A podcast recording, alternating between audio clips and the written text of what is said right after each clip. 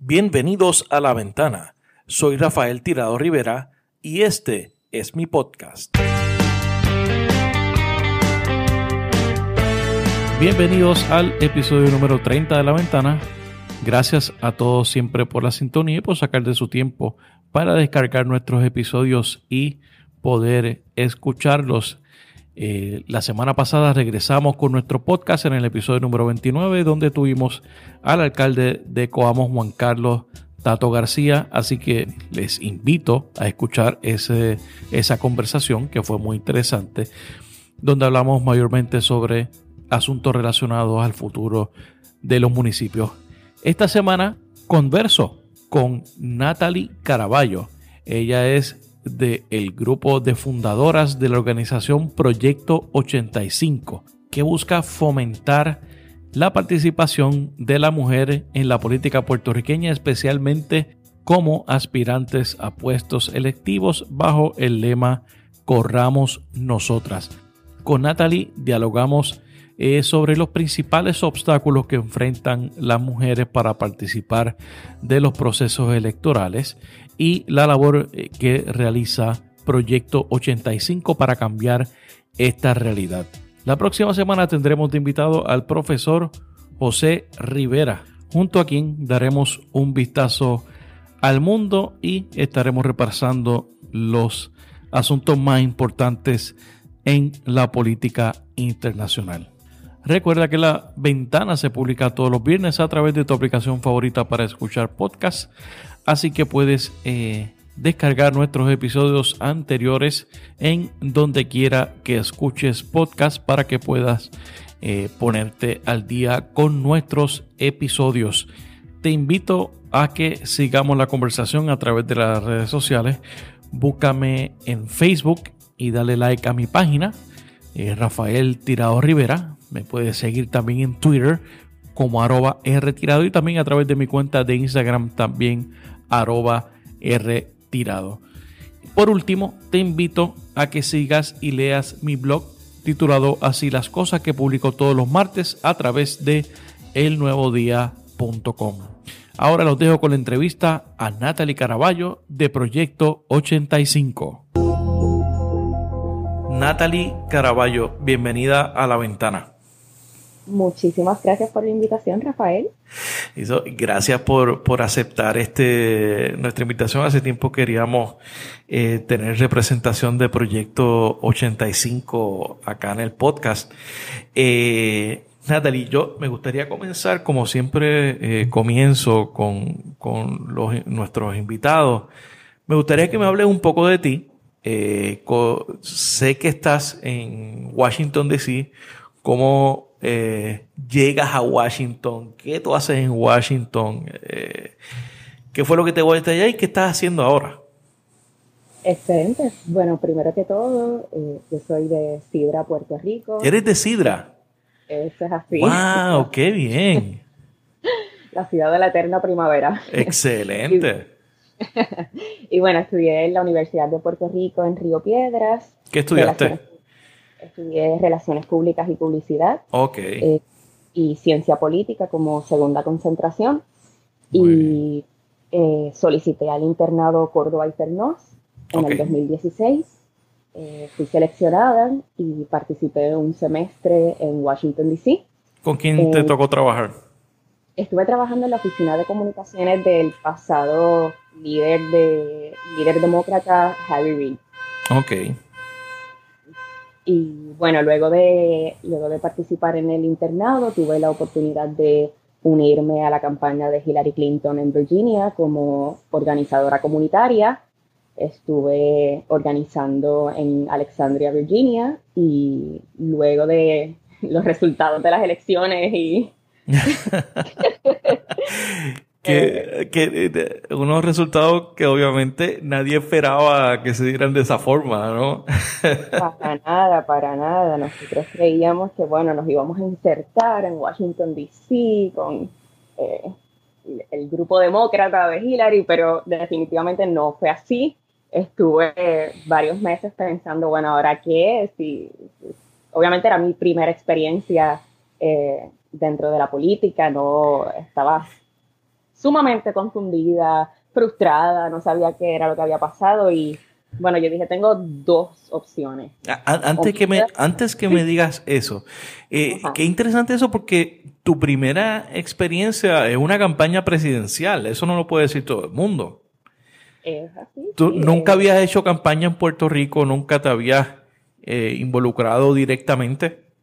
No, para nada. Yo siempre supe que quería eh, participar en alguna campaña política. No sabía exactamente cuál era. Eh, también un poquito solicité al internado estratégicamente en el 2016 porque sabía que estábamos en época de elecciones y que iba a tener una mayor posibilidad de, obtener alguna oportunidad. Pero jamás pensé que iba que iba a estar trabajando para una, eh, una campaña presidencial y sobre todo de una mujer, de la, de la que se hubiera convertido la primera mujer presidenta de Estados Unidos. Sí, que, que una, eh, uno, uno, podrá tener sus diferencias en términos de política pública con ella, pero ciertamente eh, una mujer que, que, ha roto ¿no? muchos muchos paradigmas, Hillary Clinton. Y, y entonces, continúa, eh, tenía dos opciones en ese momento luego de la campaña. Claro, las dos opciones eran quedarme encerrada en mi apartamento frustrada, sin entender, leyendo artículo tras artículo de Donald Trump. De, deprimirte. o podía levantarme y tomar acción y, y, hacer algo porque, porque la situación actual cambia. Y fue así como eh, tuve acercamiento con una organización sin fines de lucro y no partidista eh, que se llama Running Start, que adiestra a mujeres jóvenes entre las edades de 13 a 25 años para que aspiren a cargos públicos electivos en Estados Unidos. Y bueno, en el, en el 2018 comienzo a trabajar con ellas en el equipo de operaciones y actualmente sigo, continúo trabajando con, con ellas acá en Washington, D.C que es interesante porque la, no necesariamente la candidatura de, Hillary eh, fue tan detonante como la victoria de Donald Trump para que la mujer se involucre en la política. Eh, yo recuerdo que el mismo, el mismo fin de semana de la, de la, de la juramentación de Donald Trump, de la investidura de él, eh, hubo la gran marcha de mujeres en Washington y alrededor de los Estados Unidos. Eh, ¿por, qué tú piensas que se da ese fenómeno? Bueno, definitivamente nosotras vimos como en la campaña de, Donald Trump eh, se degradaba la mujer. Eh, muchas mujeres salieron adelante hablando sobre distintas experiencias sumamente incómodas que habían tenido con Donald Trump. Se le acusó de haber sido un agresor sexual. Y sin embargo, eh, no empecé a ello, Donald Trump ganó. no ganó la mayoría de votos, pero sí ganó el, colegio electoral. obtuvo millones de votos, ¿no? Y, eh, la pregunta es, entonces, ¿por qué esas acusaciones, por qué todo eh, e, e, e, ese eh, ese ambiente que hay alrededor de, de, machismo, de, una persona que se le acusa de agresiones sexuales, etcétera, etcétera, ¿por qué no pega con la gente? ¿Por qué usted, por qué tú piensas que, que, hay un sector de, la población que todavía eso no le pega ni le, ni le cala, no? Eh, bueno, hay muchísimas razones por lo cual eso sucede, pero una de las principales es porque simplemente nuestras voces no siempre son escuchadas o no siempre se le da el peso eh, que se le debería dar. Eh, a muchas mujeres no se les cree, punto, cuando, cuando salen adelante y hablan sobre, sobre sus pasadas experiencias. Eh, y bueno, esto pasó hasta en la confirmación del, del nuevo juez supremo. Del juez Cábano. Cábano, claro salió una mujer, eh, habló y eso no fue razón suficiente para que dijeran, no, este hombre no está listo para tener un puesto de por vida en, el Tribunal Supremo de Estados Unidos. Así que eh, día tras día nos enfrentamos con múltiples barreras para, para ser escuchadas, para ser creídas y, y para que se nos trate como un igual. Sí, ese, ese, eso es parte de, de los retos que, que, que, hay por delante, especialmente, y, y, a pesar de, que, de la era que estamos viendo, que es básicamente la era del Me Too, como se le, se le ha llamado, eh, que ha, se ha llevado a figuras eh, de, de Wall Street, del entretenimiento, de diferentes ámbitos, pero eh, hay algunas en la política, pero todavía al como que el presidente, de ese tipo de, de, de acusación no, no, no hace mella en, en, la popularidad de un sector importante de la población, porque como tú muy bien dices, él pierde el voto popular, pero ganó el colegio electoral y lo que hay que hacer es ganar el colegio electoral para poder ser presidente de Estados Unidos. O sea, que, tiene, hay algo en un sector de la población que eh, esto no le, no le hace clic, no, algo no cuadra. Exactamente. Sin embargo, como mencionaste, justo el día después de la inauguración de Donald Trump, millones de mujeres y hombres de todas las edades, de todos los backgrounds económicos, raciales, salieron, marcharon y no solamente marcharon, sino que en el 2018 las mujeres en Estados Unidos corrieron y ganaron. Y hoy día hay un número récord de mujeres sirviendo en el Congreso de Estados Unidos. Hay 131 mujeres sirviendo. Así que de alguna manera eh, los, los resultados inesperados y la presidencia de Donald Trump activó a, a las mujeres a decir, bueno, esto no puede ser así, esto tiene que cambiar y nosotras lo podemos hacer.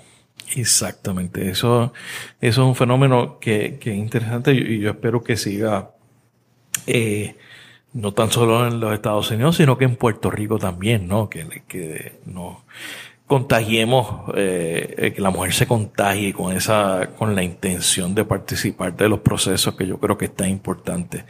Entonces, ¿qué, qué haces eh, en la organización? Eh, que, ¿A qué te, cuál es tu, tu rol? Bueno, eh, yo soy cofundadora junto con otras cinco mujeres puertorriqueñas eh, que vivimos desde la diáspora y desde la isla, que nos unimos en este esfuerzo para incentivar y adiestrar a mujeres en Puerto Rico para que aspiren a cargos públicos electivos. ¿Cómo surge, cómo surge la idea? ¿Cómo surge la organización? O sea, ¿quién, quién llamó, quién llamó a quién? ¿Quién este eh, hablando un café, cómo fue, fue después de, de la victoria de Trump, ¿Cuál, fue ese momento en que ustedes dijeron, ok, vamos, hay que hacer algo y esto es lo que podemos hacer. No, definitivo, fue el año pasado y precisamente el junte surge a través de una cordobita, como le decimos a, a los estudiantes que participan del Córdoba Inferno, no, no, nos autodenominamos cordobitas. Ok. y una estudiante, Gabriela Rosado, presenta su proyecto de bienestar social para Puerto Rico y fue eh, asimilar el trabajo de múltiples organizaciones en Estados Unidos que se dedican precisamente a esto, a, a incentivar ya sea de manera directa, dándole herramientas o de manera mucho más profundas, como dándoles eh, dinero, por ejemplo, y organizaciones tanto partidistas como no partidistas que hacen esta labor y que se sabe que tiene un impacto real y directo sobre la posibilidad de que más mujeres estén en las esferas políticas del país. Entonces, cuando eh, Margarita Varela Rosa la está evaluando, eh, el proyecto de ella le dice, mira, yo veo ahí que tú tienes a una de las organizaciones que tenemos una puertorriqueña en esa organización, que, soy yo en Running Start. Y es así como conozco a Gabriela y le digo, gracias por hacer esto, porque es sumamente necesario. Y muy pocos de estos proyectos del Córdoba Inferno se le da vida. Y es así como nosotras le decimos, eh, ¿estás interesada en que le demos vida a tu proyecto? Y ya, bueno, seguro que sí, tiren para adelante. Y es así como nos juntamos en un grupo de mujeres desde, desde la diáspora, en Washington, D.C., en New York, eh, buscamos mentoría de otras mujeres puertorriqueñas en otros estados, eh, mujeres desde la isla que han estado involucradas directamente en el proceso político de Puerto Rico, que en definitiva es muy distinto al proceso político en Estados sí, es otra experiencia. Sí, son dos monstruos aparte, ¿no? Y con mucha mentoría eh, y con muchas ganas de, aportar nuestro granito de arena eh, para nuestro país, es como desarrollamos Proyecto 85 y lo lanzamos a finales del año pasado, en octubre del año pasado. Y se puede decir que un spin-off del programa Córdoba. claro que sí. Interesante. Eh, es que es, no, es triste, ¿no? Que muchos de nuestros proyectos, incluyendo el mío, ¿no? El que yo hice en, mi internado, eh, pues muchos por falta de recursos y por muchas muchos otros factores no, no se les da vida. ¿Cuál fue tu, proyecto? Pues recuerdo que el mío fue una, campaña para incentivar el uso de transportación pública en, Puerto Rico. Eso es importantísimo. Ajá. Ese es uno de los retos que tiene Puerto Rico, el, el, tema, digo, y especialmente en su zona metropolitana, es el tema de la transportación pública. Claro, cómo podemos, y no, aquí podemos hablar de millones de cosas como nuestra infraestructura, infraestructura eh, cómo, deberíamos arreglar eso antes de, pero sin embargo, cómo podemos hacer llamativo el uso de la transportación pública entre los jóvenes, los jóvenes profesionales, los adultos, pero eso ya otro tema. Qué interesante, sí, pues, eso, eh, eso podemos hablar después con calma.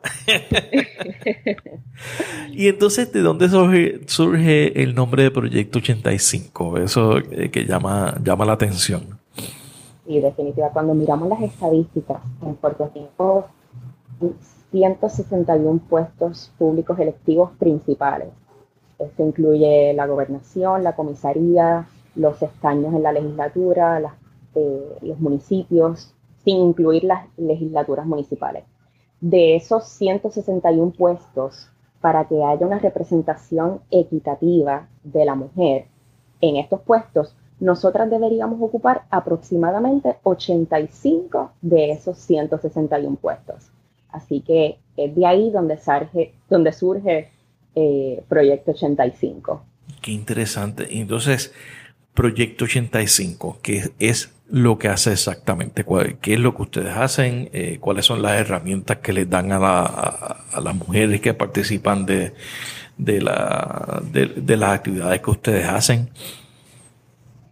Sí, eh, primero que todo lo hacemos de manera no partidista. Invitamos a mujeres de distintos trasfondos políticos e ideologías políticas eh, a que se nos unan en nuestros talleres. Brindamos, actualmente estamos brindando un taller donde mostramos eh, nuestro taller básico donde mostramos, número uno, cómo nos encontramos posicionadas actualmente en la política de Puerto Rico. Eh, luego hablamos sobre los fundamentos para correr una campaña política exitosa. Hablamos sobre los requisitos ante la Comisión Estatal de Elecciones para radicar la candidatura. Y recientemente eh, tuvimos, eh, bueno, no firmamos, tuvimos un pacto, una alianza con la Oficina del Contralor Electoral y ellos han estado, vinieron a nuestro pasado adiestramiento en Mayagüez y estarán con nosotras en nuestro próximo adiestramiento, del cual estaré hablando un poquito sobre ello más adelante. Claro. Eh, y, ellos, y ellos brindan su taller sobre los requisitos legales en el financiamiento de campañas políticas. Ok, o sea que eh, básicamente un one-stop shop, eh, por lo menos lo básico que uno necesita conocer para comenzar una, una campaña política. Eso es así. Por el momento, ese es el currículo que tenemos desarrollado y tenemos como como meta en el corto plazo, en el corto eh, futuro, poder desarrollarlos más en profundidad y, hablar sobre diversos temas más concretos dentro de, lo que es correr una campaña política. Claro, qué bien. Entonces, eh, ¿por qué desde la perspectiva tuya de la organización, ¿no? ¿Por qué es tan importante fomentar la participación de la mujer en la política? ¿Qué es lo, qué es lo que cambia con la participación de la mujer en la política? Definitivamente nuestras experiencias de vida son distintas eh, a la de nuestra contraparte masculina. Así que nosotras brindamos un, una perspectiva sobre nuestra vida diversa en el debate legislativo. Eh, también priorizamos aquellos temas que nos afectan directamente a nuestras vidas, a nuestras familias, a nuestras comunidades y priorizamos temas que, que sean a favor de la mujer y cómo eh, diversos temas eh, legislativos nos impactan directamente a nuestras vidas. También diversos estudios que se han realizado eh, primordialmente en Estados Unidos detallan cómo somos mejores mediadoras y cómo tomamos decisiones bipartitas o, o tripartitas con mayor facilidad. Así que, en definitiva, es una, es una combinación de, de incentivos que brindamos la, la mujer que benefician a nuestro país. Eh, sí, eh, es un cambio en el discurso político, ¿no? En el, en el debate hay un eh, mayor, se dice que hay un mayor enfoque en, en el bienestar, en el tema del bienestar de, de las personas. Eh, eh, pasa lo mismo en el tema de, política internacional, ¿no? De que se habla de, de que hay una, de, de, las relaciones internacionales de, con perspectiva feminista que tiende a reducir tensiones internacionales, etcétera, que, que es algo de las cosas que se, eh, de los beneficios, ¿no?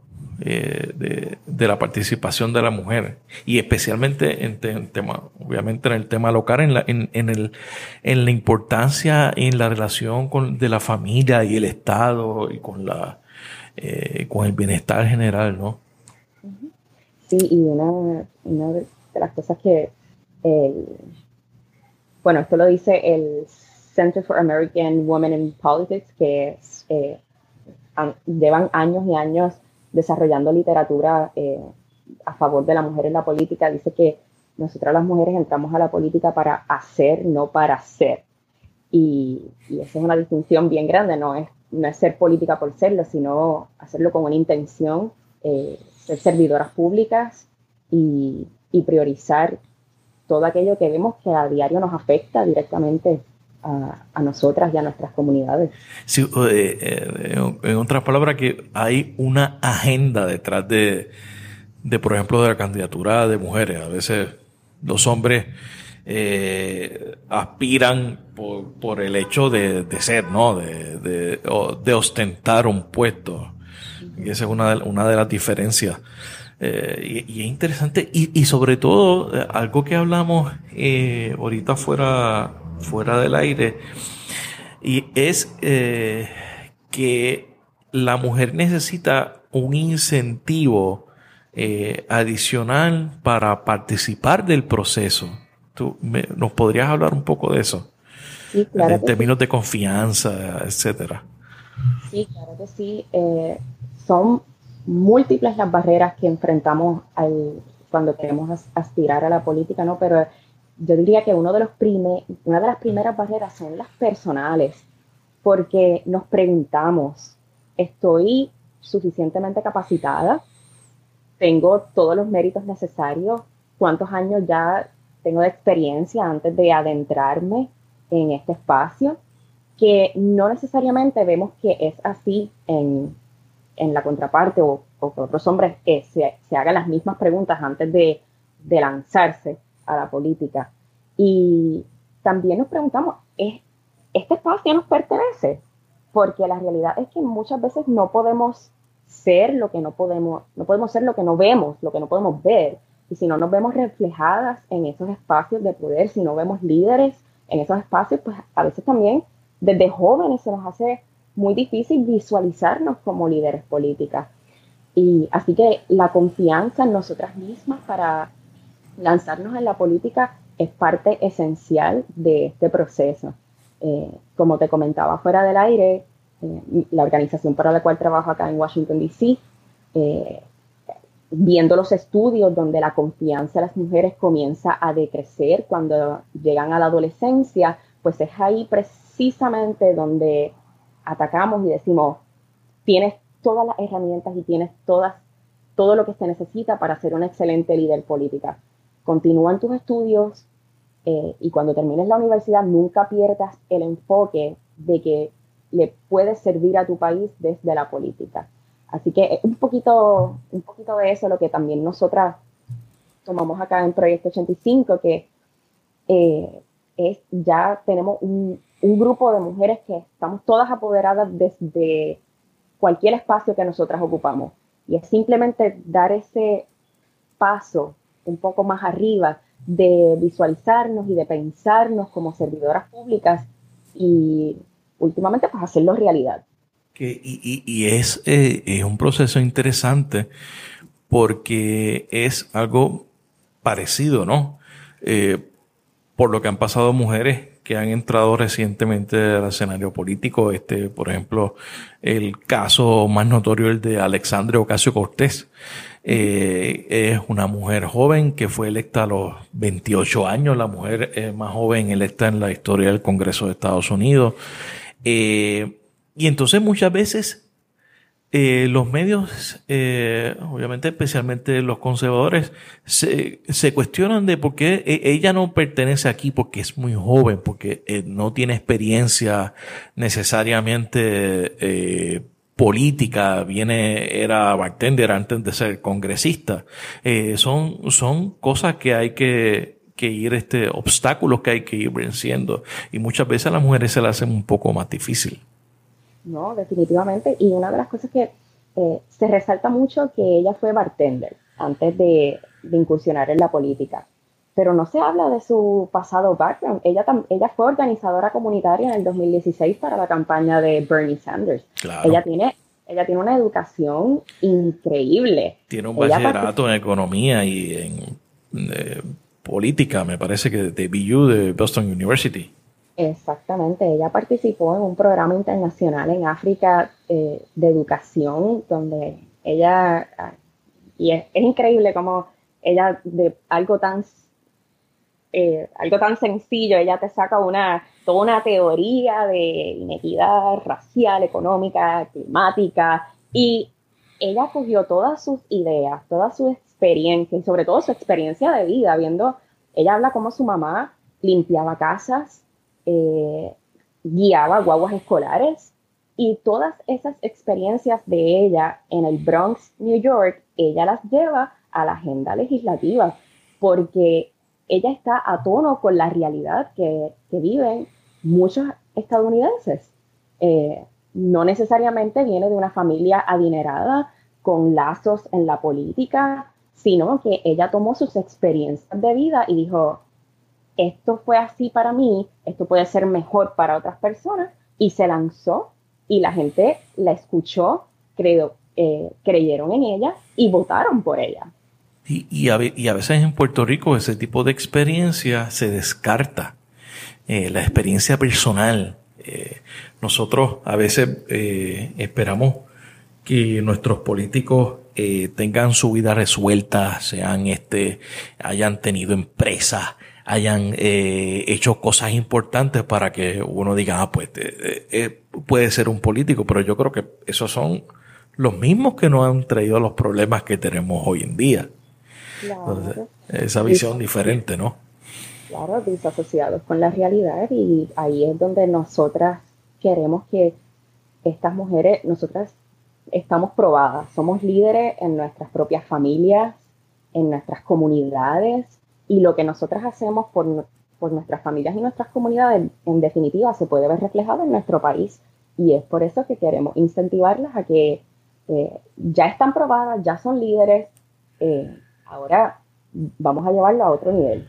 Entonces, eh, en Puerto Rico, Natalie, hemos tenido alcaldesas de San Juan desde Doña Fela, Doña Felisa Rincón, Hemos tenido gobernadora como si la María Calderón, tenemos comisionada residente, Jennifer González. Eh, son los, los, tres puestos más importantes. Y obviamente alcaldesa de San Juan, de Doña Fera, tenemos a Sila Calderón, Carmen Yulín, etc. Eh, ¿Por qué eso no se ha traducido en mayor participación de la mujer en puestos electivos? ¿Por qué tú piensas? Hay muchísimas razones. Eh, pero pienso que todavía falta muchísimo más trabajo por hacer eh, para incentivar a que más personas lo hagan. En definitiva, en definitiva ellas han sido un ejemplo eh, para nosotras, poder observarnos como si ellas pudieron, nosotras también.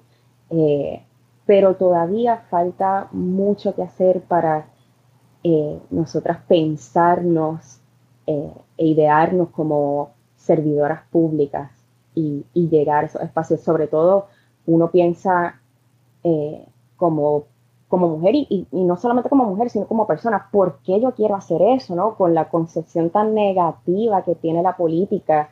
Eh, la carga que tiene en Puerto Rico, ¿no? Claro, claro. ¿Por qué, yo, ¿Por qué yo quiero entrar ahí? ¿Por qué yo me quiero martirizar de esa forma? Y sobre todo teniendo en cuenta y mirando a estas mismas mujeres que han sido eh, que han llegado a estos puestos, como, como mencionaste, Sila María, eh, eh, Carmen Yulín, Jennifer González, como el escrutinio, tanto social como el de los medios de comunicación, como el de sus contrapartes en otros partidos políticos, es sumamente más fuerte por, por el hecho de ser mujer, ¿no? Y entonces decimos, si, si vamos a pasar por todo esto, ¿cuál es el incentivo de llegar ahí, ¿no? Así que esa, esa es otra de las barreras que experimentamos ahí que, que, ese escrutinio eh, muchas veces proviene de la cultura y es muy fuerte porque a veces yo no sé si tú has escuchado que dice la, gente que dice eh, Puerto Rico no va a elegir, no vuelve a elegir una mujer gobernadora después de decir la María Calderón. Y entonces yo no, no escucho a nadie decir Puerto Rico no vuelve a elegir un hombre gobernador después de Luis Fortuño o algo por el estilo, ¿no? Exactamente, ¿no? ¿Cuántos, ¿Cuántos gobernadores hemos tenido versus gobernadoras? Hemos tenido 11 gobernadores y solo una gobernadora. Sin embargo, yo no escucho a la gente diciendo no, no, vuelva, no vuelvo a votar por un hombre porque mira a dónde nos han llevado. así que, así que sí, hay, hay una gran, hay y todos, o sea, Luis Fortuño, póngale el nombre que usted quiera después de Alejandro García Padilla. O sea, eh, eh, hemos tenido una sola mujer gobernadora en, en este, en, este tiempo, ¿no? Eh, y, y entonces, también uno, uno ve muchas veces el, el tipo de ataque en contra de figuras como Carmen Yulín, por ejemplo, que muchas veces es, eh, es inmisericordia, que uno no, no lo percibe de un hombre, ¿no? Uno entra a los comentarios, sobre todo, yo no sé por qué los comentarios del nuevo día, pero no, no hagas eso. Mira, yo, solo, yo solamente leo los comentarios en mi blog y lo veo una vez en el nuevo, que lo tengo en el nuevo día, de hecho, pero lo demás no lo puedo leer, obviamente, porque quiero ver qué piensa la gente de lo que uno escribe, pero, o sea, no se puede leer los comentarios. Es violento, es, es violento y es la cultura de violencia que tenemos en Puerto Rico hacia, la, hacia las mujeres en general y, y se presenta desde de, todas las esferas, desde eh, la violencia física directa eh, que vivimos las mujeres, como vimos en el pasado año, que 23 mujeres fueron asesinadas por sus hombres, hasta verlo escrito en, en los comentarios de nuestra prensa sobre Carmen Yulín, por ejemplo. Y así que la violencia se refleja de, de, múltiples aspectos en nuestra sociedad. y, ustedes, eh, como tal vez esto es una, pregunta personal, otra, no sé si ustedes como grupo lo han, eh, lo han visualizado. ¿Ustedes se sienten representadas por las mujeres que llegan dentro de este ambiente a ocupar espacios, especialmente en la legislatura? Por ejemplo, eh, lo que hay en, la actualidad, ¿no? Eh, en Cámara y Senado, no quiero mencionar nombres. Claro, entiendo. Y hay un vínculo, o sea, ustedes sienten que, que, lo que hacen, lo que representan, la forma en que se expresan los, las ideas que adelantan, representa, ustedes se sienten representadas. Hay un grupo de, bueno, el grupo es bien pequeño, ¿no? Porque son, son muy pocas mujeres. Empezando, eh, claro, em, empezando por ahí porque eh, Yo no, me imagino que tú conocerás el porciento de, de, mujeres que hay en la legislatura, pero básicamente en el Senado yo creo que son tres. Eh, en la Cámara tal vez son cinco o seis. Hay siete mujeres en el Senado y siete mujeres en la Cámara de Representantes eh, para un total de 14, que precisamente ese es el número total que ocupamos en, en los diversos puestos, en los, entre los 161 puestos, ocupamos 23 de estos puestos para un total de 14%. Wow. De, sí. Eh, y pues es como todo. siendo, ¿cuál es la participación electoral de la mujer en Puerto Rico? ¿Cuánto el porciento es inscrito sobre él? Es más que el hombre, es el 51%. Entiendo que sí, somos el 53% de la población. No tengo exactamente cuál es el porcentaje en, la participación electoral, pero claro, que, claro, como, como mayoría de la población, pues también eh, somos mayoría en, la participación electoral. Claro, pero es de proporcional, correcto. No se ve eh, reflejado en, en, en las posiciones que ocupamos. Y para contestar tu pregunta, es como todo. Van a haber mujeres que, van a apoyar y van a adelantar eh, causas dignas para nosotras las mujeres. Eh, y van a haber otras que insertadas en el espacio heteropatriarcal que es, nuestra, que es nuestro gobierno, pues van a trabajar eh, subordinada a ese, a ese espacio. Y así que podemos ver, podemos ver de todo.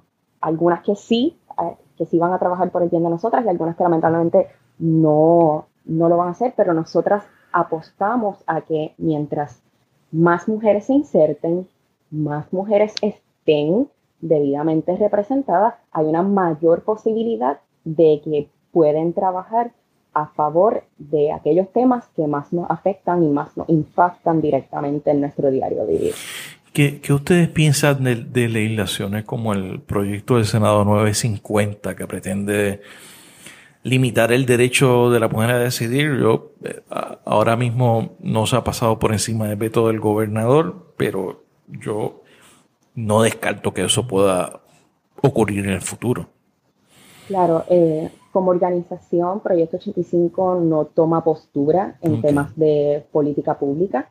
Eh, esperamos que las mujeres que llegan entienden, entiendan qué es lo que le está afectando a, las niñas, a las jóvenes, a las mujeres en su comunidad y que actúen de acuerdo a ello.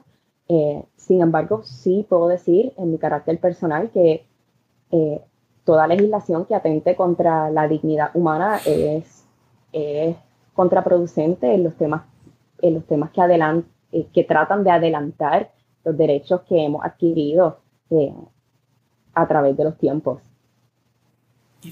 Y, y, ustedes no, se plantean tal vez en el futuro eh, eh, plantear un mínimo eh, de, de compromisos o de políticas públicas en temas de mujeres, hasta, tal vez a, a, a las mujeres que participen o, no sé si ustedes eh, eh, no, no, no, sé si ustedes se, se, han, han, planteado convertirse tal vez en un grupo más de activismo, ¿no? o de, de, impulsar ideas de política pública, impulsar temas, impulsar agendas, proyectos. ¿Eso estaría en el futuro o ustedes lo han descartado?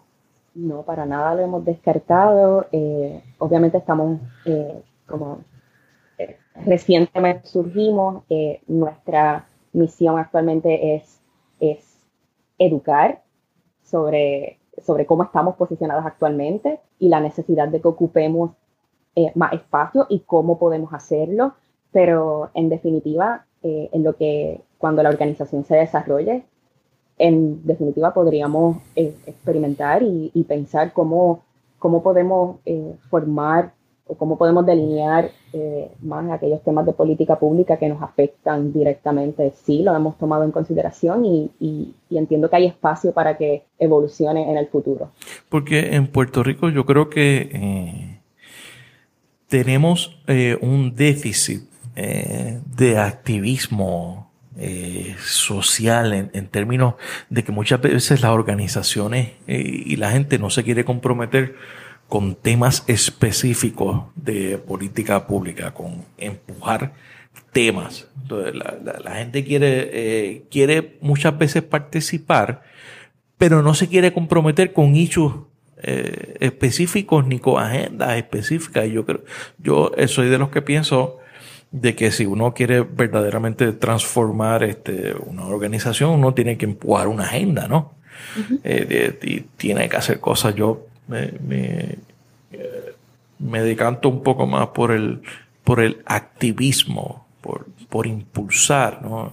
Las cosas un poco más, más ideológicas y tal, y tal vez yo creo que eso sería eh, bueno, eh, porque yo creo que, o sea, necesitamos, eh, necesitamos más mujeres ciertamente que participen del proceso, pero también hay que ver qué tipo de mujeres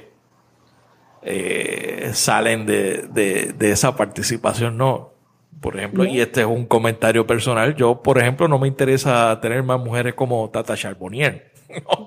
No, no, tiene que suscribir mi, mi comentario, pero eh, ah. entiende lo, lo, que te planteo. No, en definitiva, y créeme que eso ha sido, eh, es algo que se nos cuestiona muchísimo y es algo con lo cual, que lo, con lo cual nosotras más lo pensamos eh, enormemente, ¿no? Como cómo apoyar mujeres que no necesariamente aboguen por movernos hacia adelante como mujeres. Eh, pero nosotros somos sumamente enfáticas en, si entras a nuestras, eh, a nuestras redes sociales, a nuestro website, eh, nosotras creemos en nosotras, creemos en la equidad de género. Yo por lo menos, sin miedo, yo lo digo, yo soy feminista y entiendo que el, resto de nuestro, de nuestro equipo también no tiene problema en, en decir que nosotros somos feministas y eso no es, esa palabra no puede ser tabú. Y si alguna mujer no está de acuerdo con palabras como feminismo, como equidad de género, pues entonces no creo que entonces eh, nuestros espacios sean idóneos para ellas. Claro, porque por lo menos ustedes tienen unos principios organizativos, ¿no? Claro. De que tal vez no, lo, no, lo, no sean activos o no son activistas, pues es otra cosa. Entonces, ¿cómo ha sido la, recepción de parte de, los partidos políticos, si han tenido alguna? ¿Cuál, ha sido esa acogida?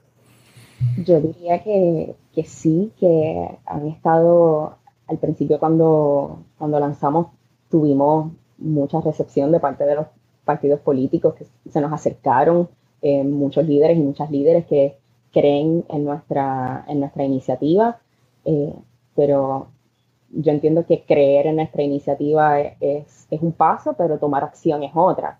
Entendemos, entendemos que incluso eh, hubo un estudio que se hizo durante la Procuraduría de las Mujeres, la primera Procuraduría de las Mujeres, la licenciada Pia Dolores Pernos, donde ella le instaba a los partidos políticos a que tenían que crear una estructura más, eh, más organizada y que impactara directamente el proceso de seleccionar a sus candidatos para que hubieran más mujeres incluidas en el proceso y sobre todo más mujeres electas. Así que eh, el hecho de que digan que, creen y que están haciendo trabajo para que más mujeres estén es fenomenal, pero lo queremos ver reflejado. Claro, yo, en los números. Claro, y, en las estructuras de los partidos yo creo que ya está pasado de tiempo de que en, en la, el mínimo en las estructuras eh, de gobernanzas eh, se incluya eh, un balance de género, ¿no? De, mitad hombre y de, mitad mujeres. Este, yo iría más lejos, yo en los cargos por acumulación, eh, buscaría presentar, eh, que son, cada partido presenta seis por Cámara, seis por Senado, que ese mínimo sean tres mujeres en cada una, ¿no? Darle ese balance. O sea, ese, e, ese es el tipo de paso que yo entiendo que los partidos políticos tienen que tomar en Puerto Rico. Y que, que, que hemos visto, por ejemplo, el, el, el caso del PSOE en, en España, que su gobierno eh, de hace, que, que lo constituyeron hace 10 meses, la mitad de los cargos son ocupados por mujeres. Unidas Podemos también se ha convertido, ha convertido su lucha, se ha convertido en un partido feminista y hasta en su nombre está reflejado. O sea, e, eso es una forma de mover el, el tema y la participación es una forma de actuar, ¿no? Definitivamente, definitivamente.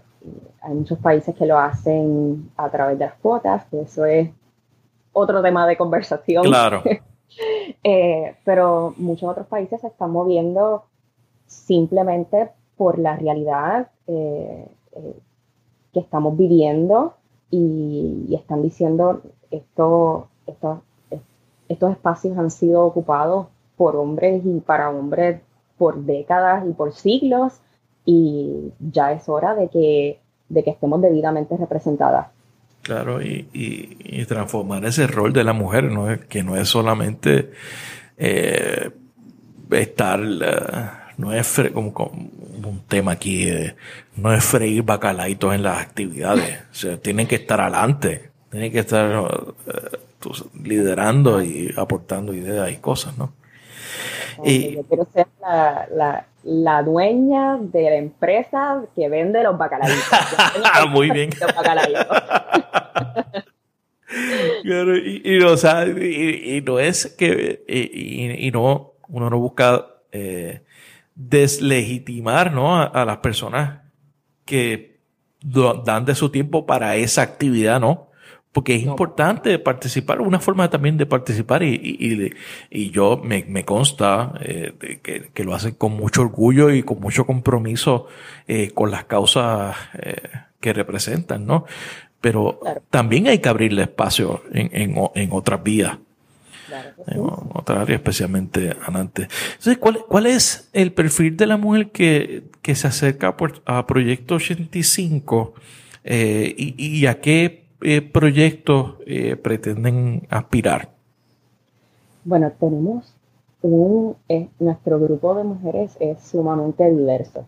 en, nuestro, en nuestros talleres han participado mujeres que han corrido y han perdido y tienen nuevas aspiraciones porque eso es algo sumamente importante que destacar en la política los estudios reflejan que, por ejemplo, si un hombre corre y pierde, el hombre vuelve a correr. Vuelve para adelante.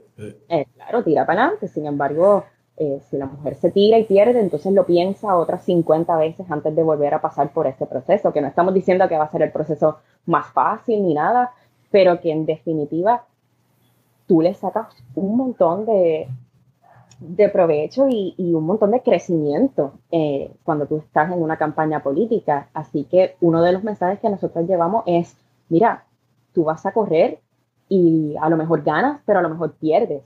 Y si pierdes, tira para adelante y vuelve a montar tu, tu campaña, vuelve a correr. No hay por qué eh, cerrarnos las puertas porque en una ocasión nos haya, nos haya ido mal, ¿no?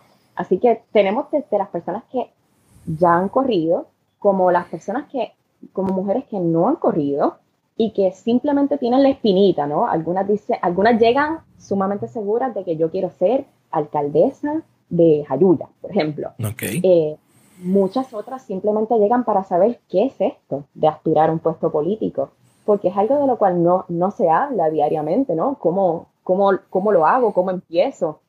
Eh, y muchas otras llegan eh, para saber qué y dicen, mira, yo no necesariamente quiero aspirar a la política, pero yo quiero ayudar a otra mujer a que lo logre.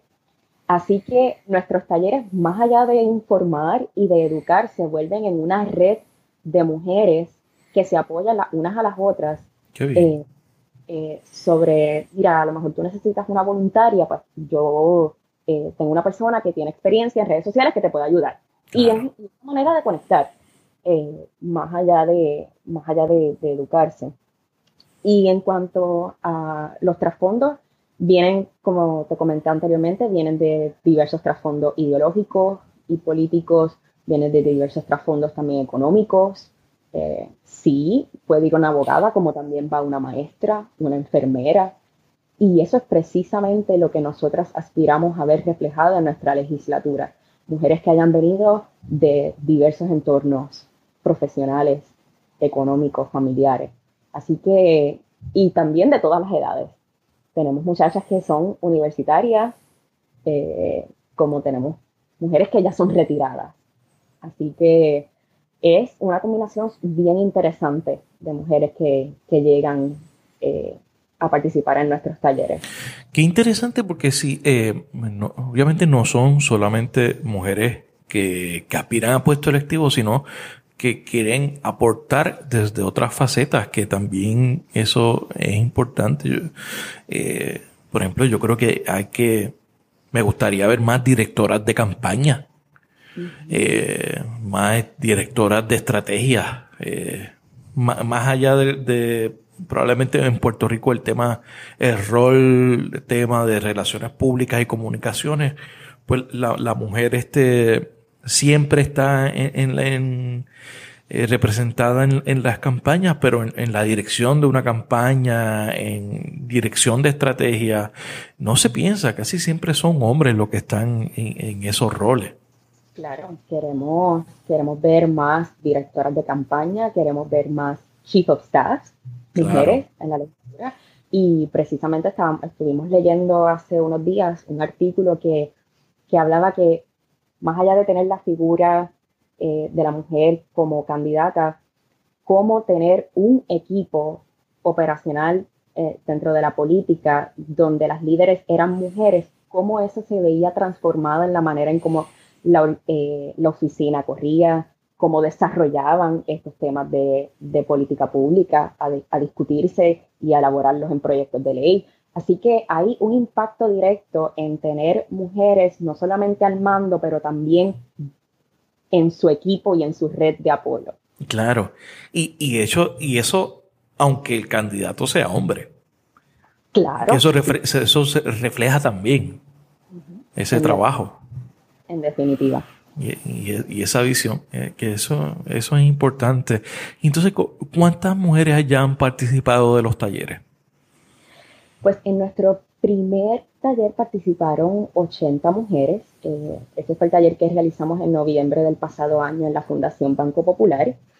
Eh, también en nuestro segundo taller, que fue en Mayagüez, participaron aproximadamente 40 mujeres. Y en nuestro próximo taller, que es este sábado. este sábado 4 de mayo. Este episodio sale el 3, pero como quiera durante la semana eh, me, gustaría que me digas qué es lo que va a pasar, cuántas, eh, dónde va a ser, cuántas mujeres hay inscritas para entonces en la semana pues regar la, voz.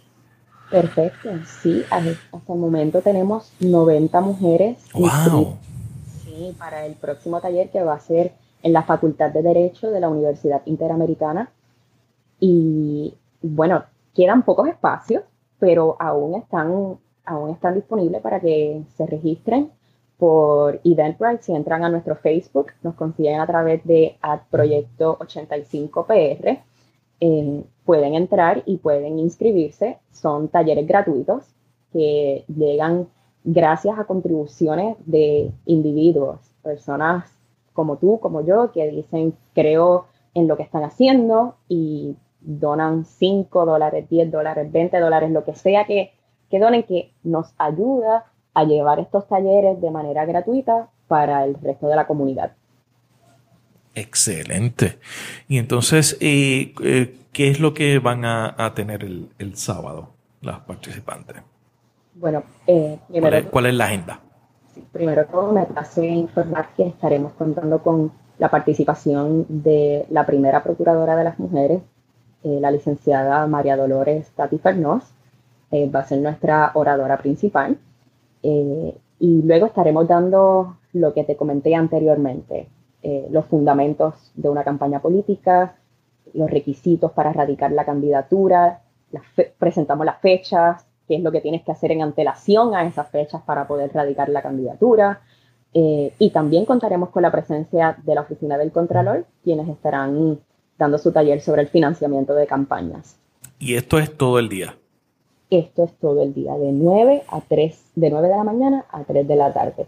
Excelente, excelente. Así que eh, los que escuchen eh, hoy, desde hoy viernes, el podcast, tal vez están a tiempo para conseguir este entrada, a pesar de que son gratis.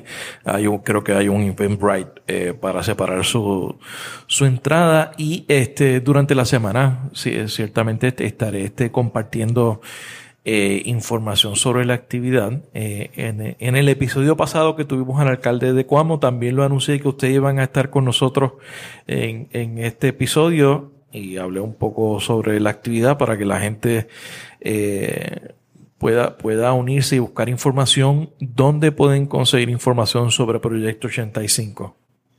Claro, primero que todo, gracias por haber hecho la mención sobre nuestro evento en el pasado podcast. Eh, y bueno, para saber más de Proyecto 85 pueden entrar a www.proyecto85.org. Pueden conseguirnos en todas las redes sociales, en Facebook, Twitter, Instagram, eh, poniendo arroba Proyecto 85PR. Y en confianza nos pueden enviar un email a proyecto85pr at gmail.com o en confianza pueden también comunicarse conmigo directamente. Muy bien. Entonces, ¿algo más que quieras añadir? Gracias por la oportunidad de, presentar lo que es Proyecto 85, de tenernos en tu podcast. Estamos muy ansiosas con seguir colaborando y, hace falta muchos aliados eh, para esta causa. Así que muchas gracias por, por habernos invitado. Cuenta conmigo para lo, que ustedes necesiten y cada vez que quieran estar, este, tienen el espacio abierto. Muchísimas gracias, Rafael. Natalie Caraballo de Proyecto 85, gracias por estar en la ventana. Gracias a ti, excelente día. Gracias por escuchar este episodio de La Ventana. Sígueme en las redes sociales, búscame como Rafael Tirado Rivera en Facebook, en Twitter, en Instagram. La Ventana es una producción de Change Lab Media para Rafael Tirado Rivera. Hasta la próxima.